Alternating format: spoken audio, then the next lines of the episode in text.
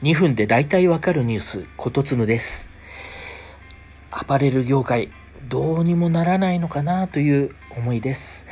えー、大手ワールドは今日、構造改革のため5つのブランドの廃止を発表しました。その5つは、アクアガール、オゾク、ハッシュアッシュ、三寒シオン、アナトリエです。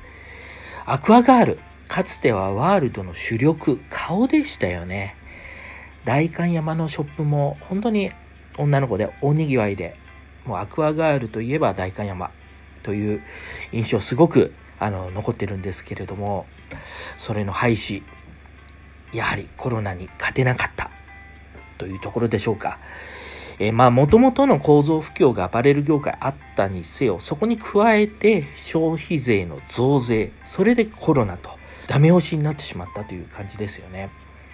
まあ、そもそも在宅勤務でおしゃれしないですよね。着飾る機会が減ったので服も買わなくなってしまうと。ただ一方ではユニクロワークマンはあの経営も好調で、まあ、機能的だったり低コストなものは売れてるんですよね。まあ、今日他にもレナウンの下請けが、まあ、2社目の連鎖倒産となりました。アパレル業界、まあ、どんどんどんどん、あの、暗いニュースばかりあの、続いています。服っていうのは、その気持ちを明るくする効果があると思うんですよね。その日一日を楽しく過ごせるっていう根拠のない自信。なんだかわかんないけど、今日頑張れそうだ。デート、うまくいきそうだ。そんななんか自信を与えてくれるものなんですよね。だからこそ、なんとか踏みとどまってもらいたいなとは思うんですけれども、こればっかりはどうにもならない。好みの変化もありますからね。これは、あの、アパレルの大不況時代の、始まりなのだろうと。まだまだ続くんだろうなという予感はしています。